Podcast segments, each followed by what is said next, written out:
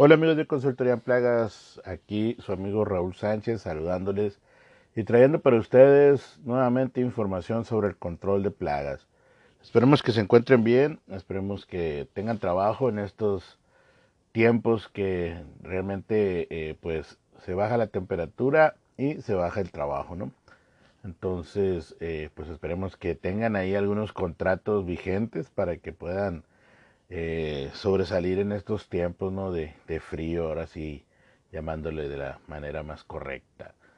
Esperemos que todos ustedes ahorita, eh, que ahorita que, hay tiempo, se capaciten, se certifiquen, puedan eh, iluminarse con todos los materiales que, que, existen tanto en internet como en YouTube, etcétera, etcétera, ¿no? Eh, ahorita que es tiempo de, estar un poco más tranquilos de nuestras actividades, pues esperemos que todos tengamos ahí algo que hacer, eh, al menos intelectualmente, ¿no? Entonces vamos a seguir y retomar el tema en donde nos quedamos el capítulo pasado.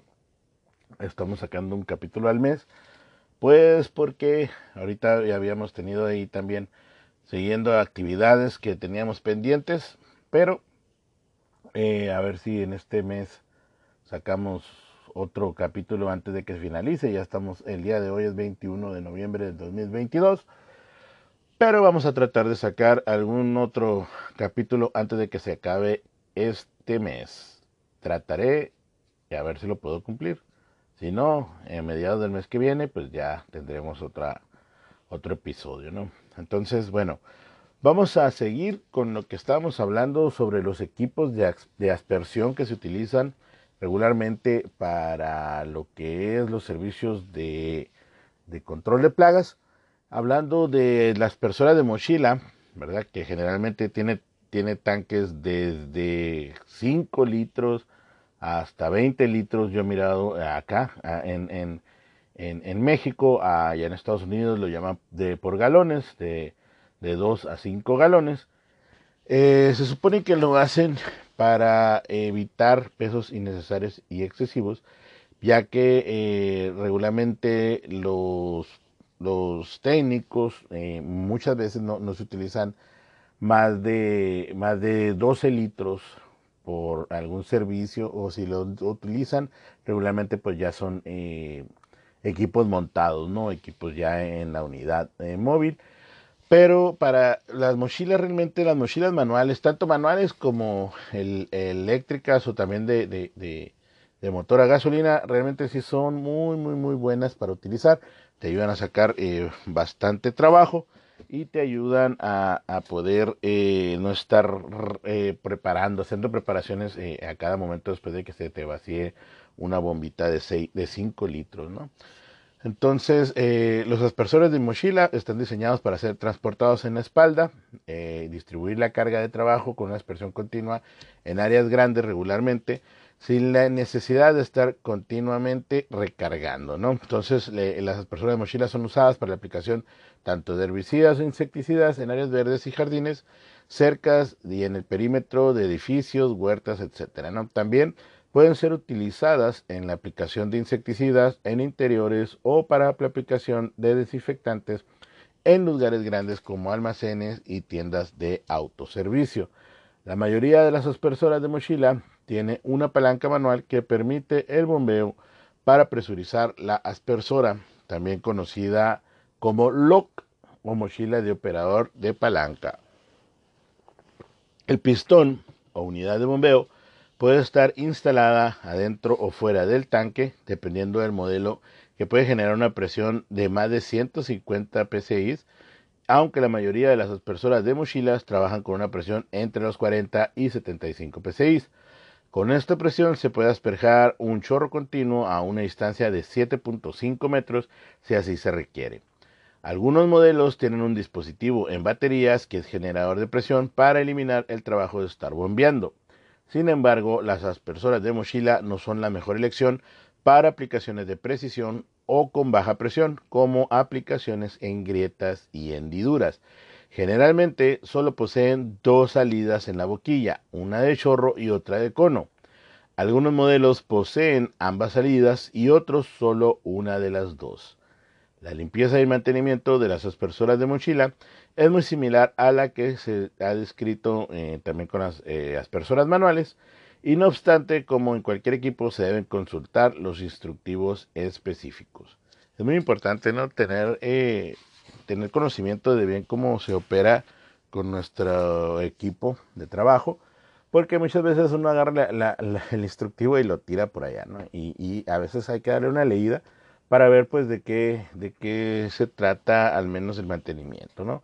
O en qué hacer en caso de algunas fallas. Hay algunos, hay algunas, eh, algunas mochilas que te dicen cuando son motorizadas regularmente, más que nada eh, de motor a gasolina, te dicen eh, a veces cómo purgarlas, a veces qué tipo de, de, de, mal funcionamiento puede tener, y ahí te puedo señalar eso, ¿no? Vamos a pasar a los aplicadores de espuma. Hay mucha gente que no ha escuchado o ha mirado o ha utilizado los aplicadores de espuma.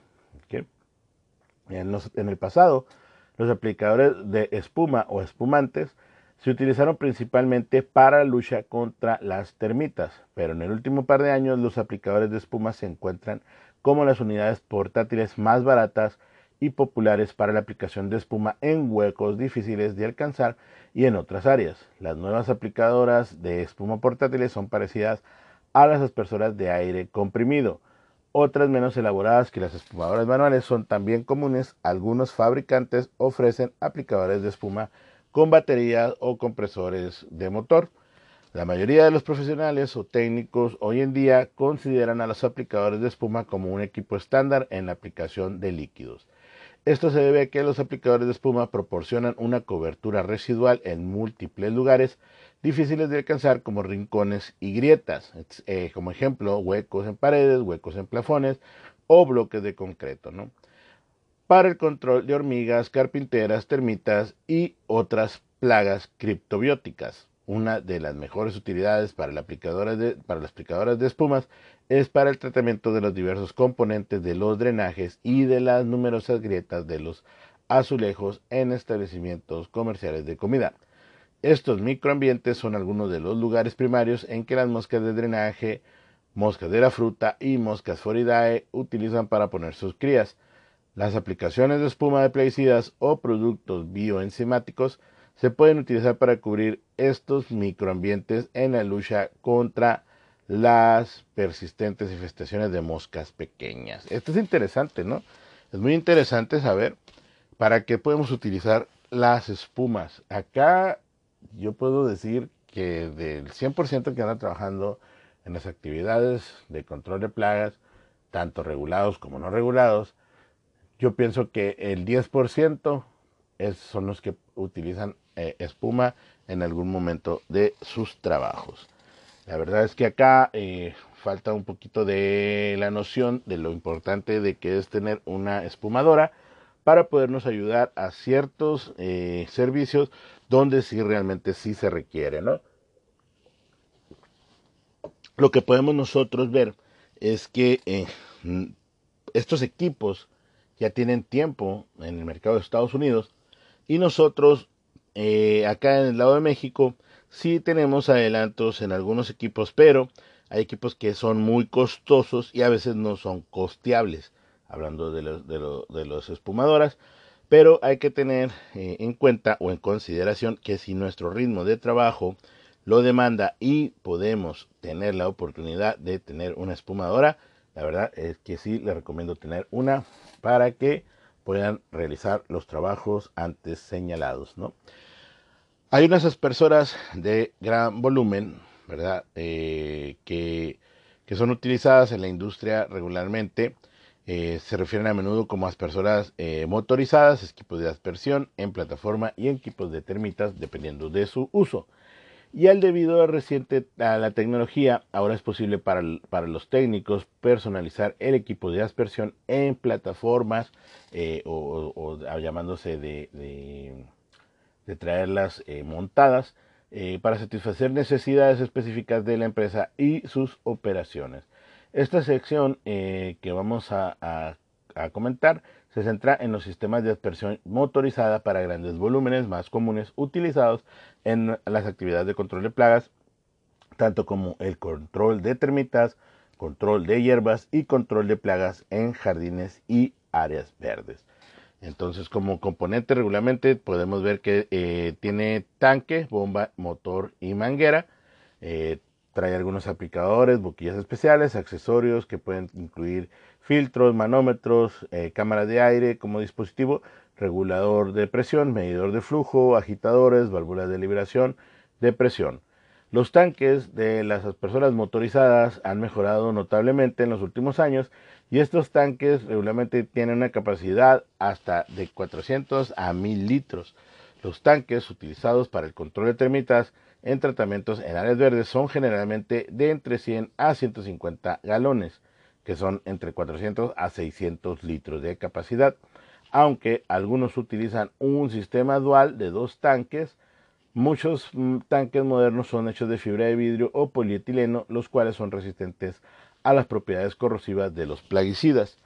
La mayoría de los tanques son ahora transparentes para facilitar la visión de los líquidos. El tanque debe de tener eh, grandes aberturas para facilitar su llenado y su limpieza, así como una provisión de filtros para su llenado. De la misma manera deben tener grandes drenes y otras salidas de desagüe adecuados a la capacidad de la bomba. Si se utiliza un sistema de tanque doble, el bombeo debe proporcionar la agitación y el vaciado adecuado para ambos tanques, en dado caso que traigan dual. Todos los tanques deben de contar con un medidor que muestre el nivel del líquido.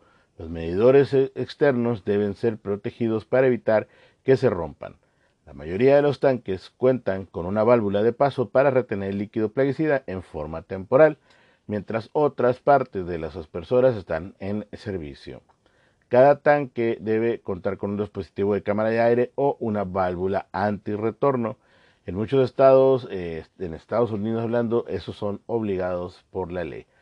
difiere de cada de México porque realmente la regulación que tenemos por acá, pues no, no, te, no te obliga a tener eh, una cámara de aire o una válvula antirretorno a lo que yo he mirado en regularmente la NOM 256, pues no señala este tipo de especificaciones tan precisas, ¿no?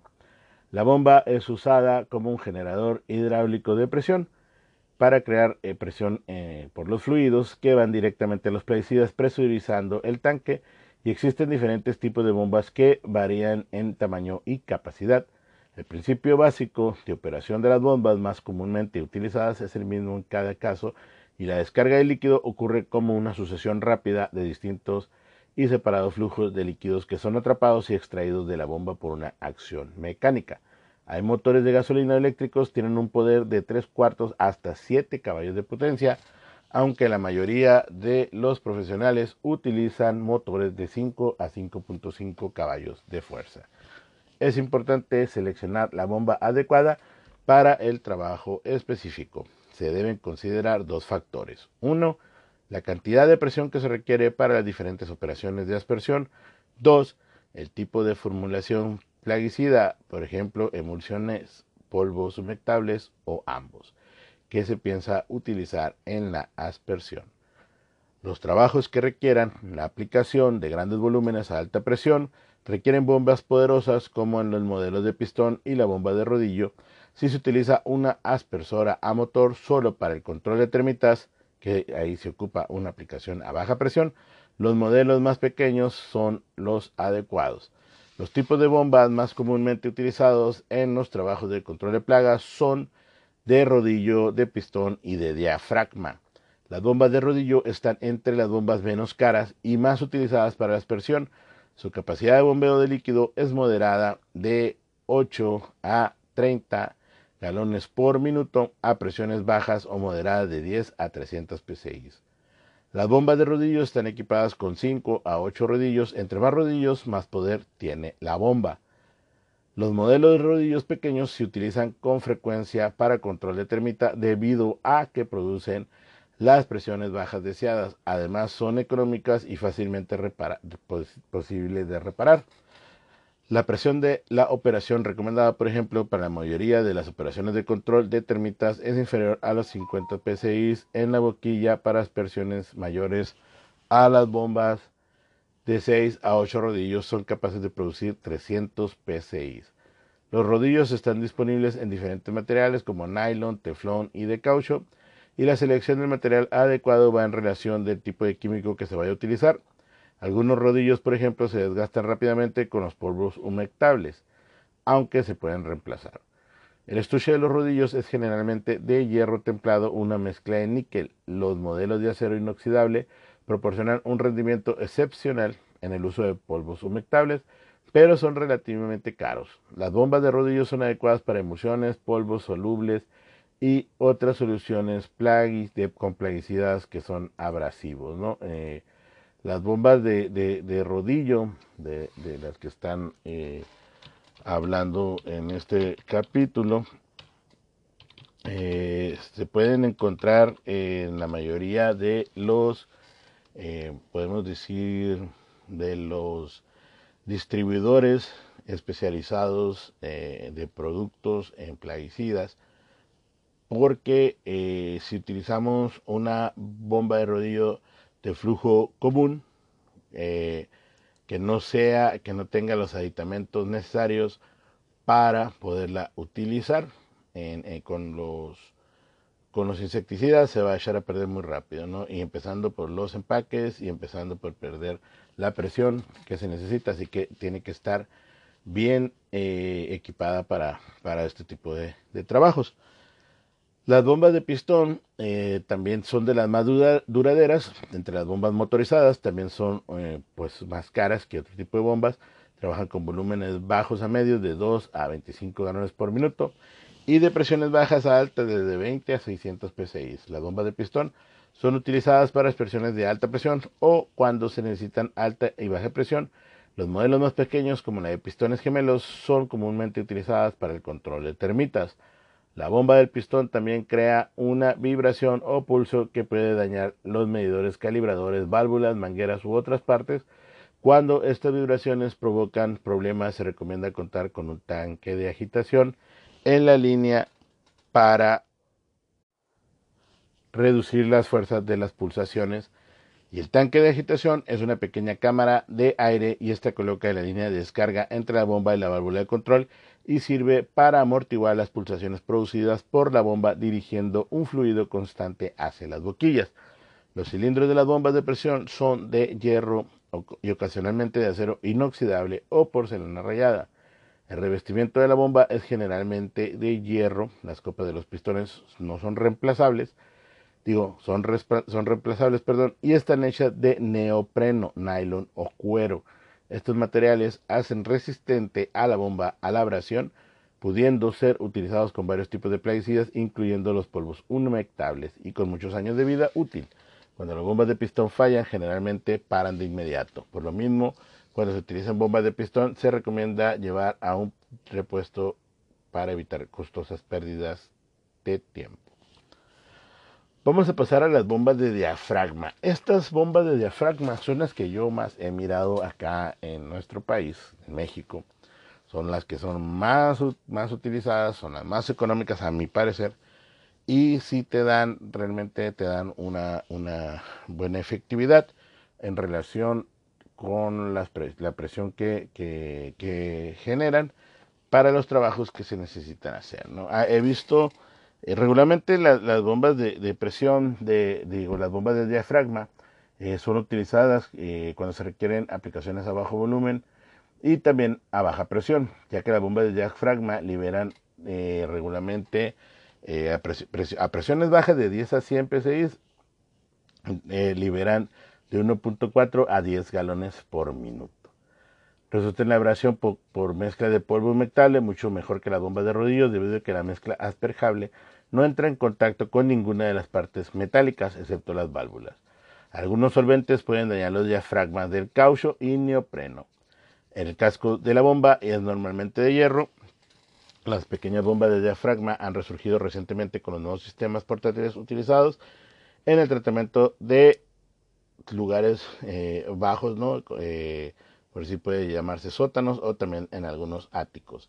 También se utiliza en los carros portátiles para diversos tratamientos de interiores utilizando tanques de, de, 12 hasta 28 litros, 30 litros podría ser. Entonces, eh, aquí nos podemos señalar que las bombas de diafragma son esas de la marca más conocida. La más conocida es SureFlow. Yo la he escuchado, yo la he utilizado. Eh, y sí me ha dado buen rendimiento conforme a lo que cuesta. Eh, yo regularmente eh, trato de pedirlas con algún distribuidor de confianza por si llego a tener algún problema, pues me la reemplacen o me la reparen de acuerdo a las garantías que se tienen.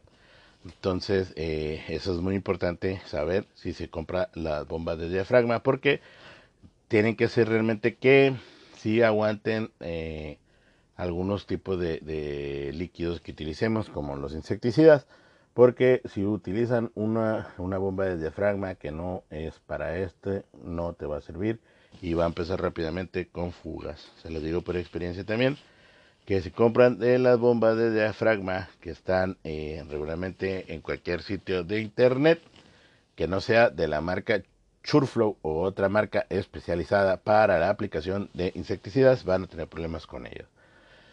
Eh, es, bueno, esa es mi experiencia. A lo mejor alguien ha utilizado alguna bomba diferente de diafragma y la sigue utilizando porque eh, a mí me ha pasado de comprar alguna que no está especializada para eso y empiezan los problemas. Bueno, aquí nos señalan que una pieza vital en las aspersoras motorizadas es la manguera.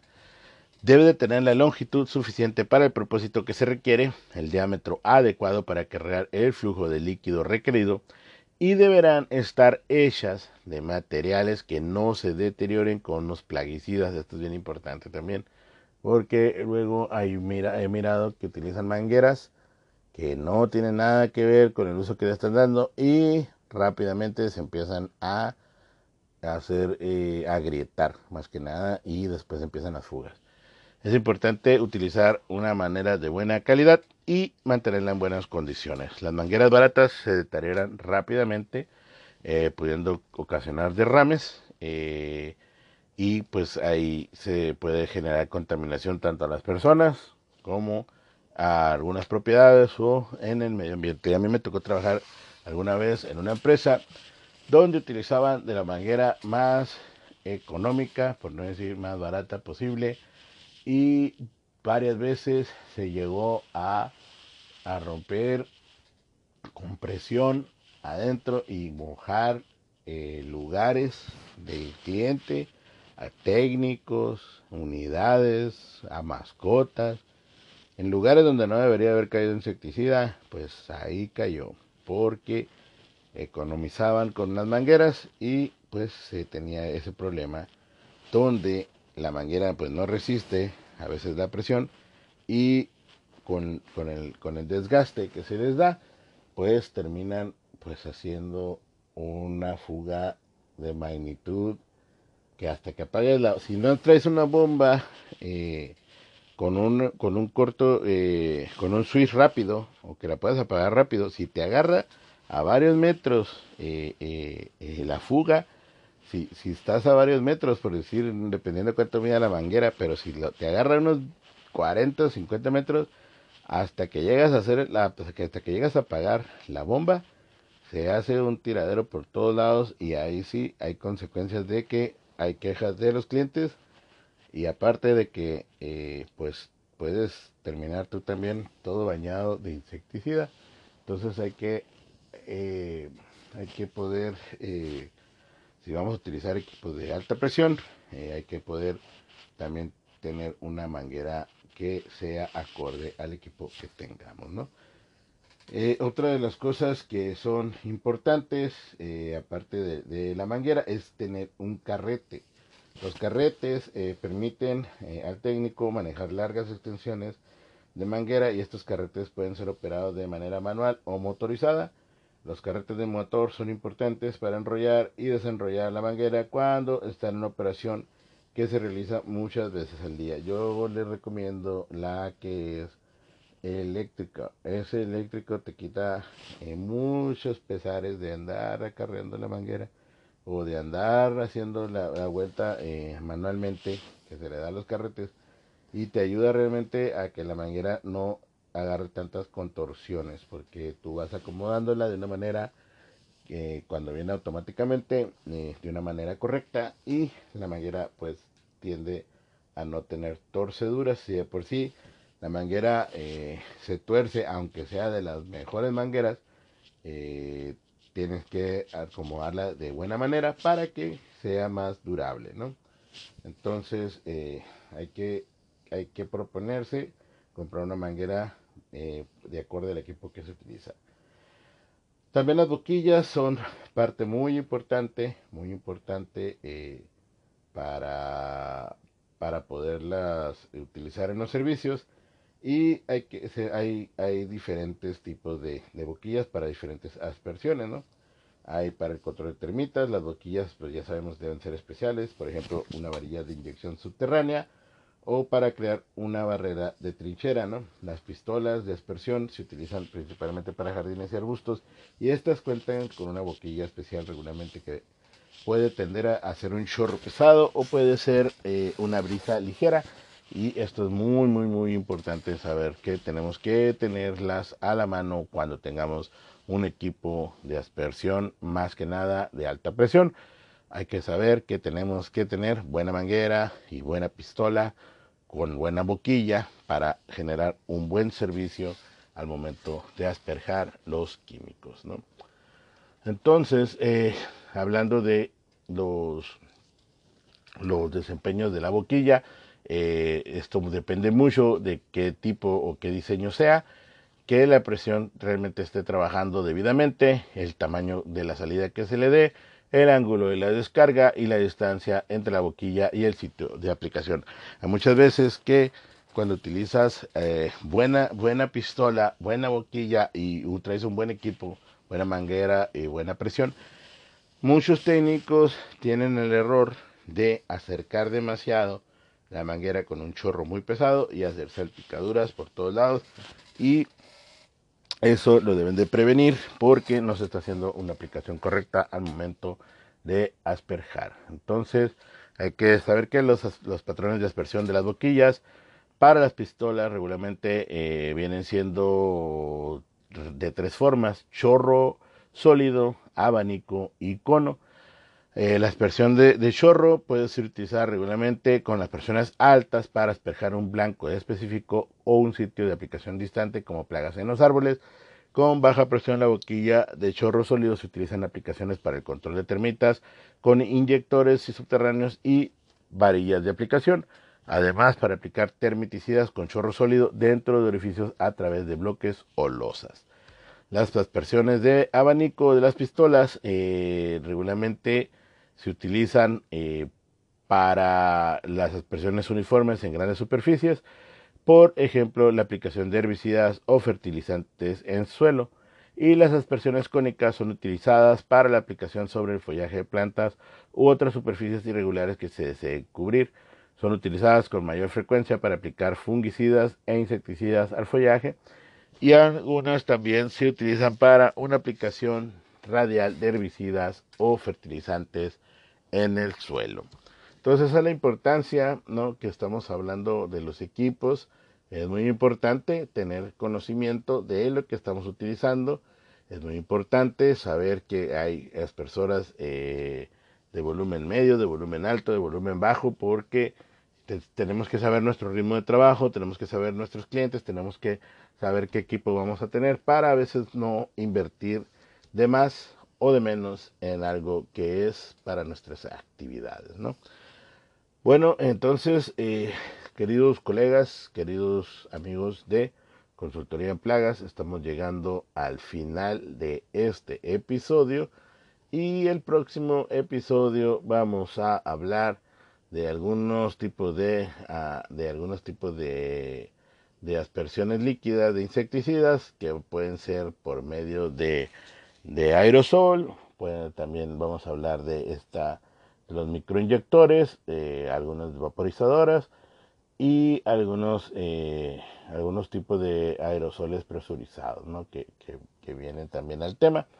Entonces, eh, espero que les haya servido, que les haya gustado eh, esta, esta sesión que tuvimos para que pues tengan un poco más de conocimiento acerca de lo que tenemos que utilizar en el momento de hacer nuestra, más que nada nuestra inversión, ¿eh? porque muchas veces eh, se tiende a invertir en cosas que ni al caso y en vez de hacer una inversión en equipo como debe ser. Entonces, muchísimas gracias amigos, soy su amigo Raúl Sánchez de Consultoría en Plagas, hasta la próxima.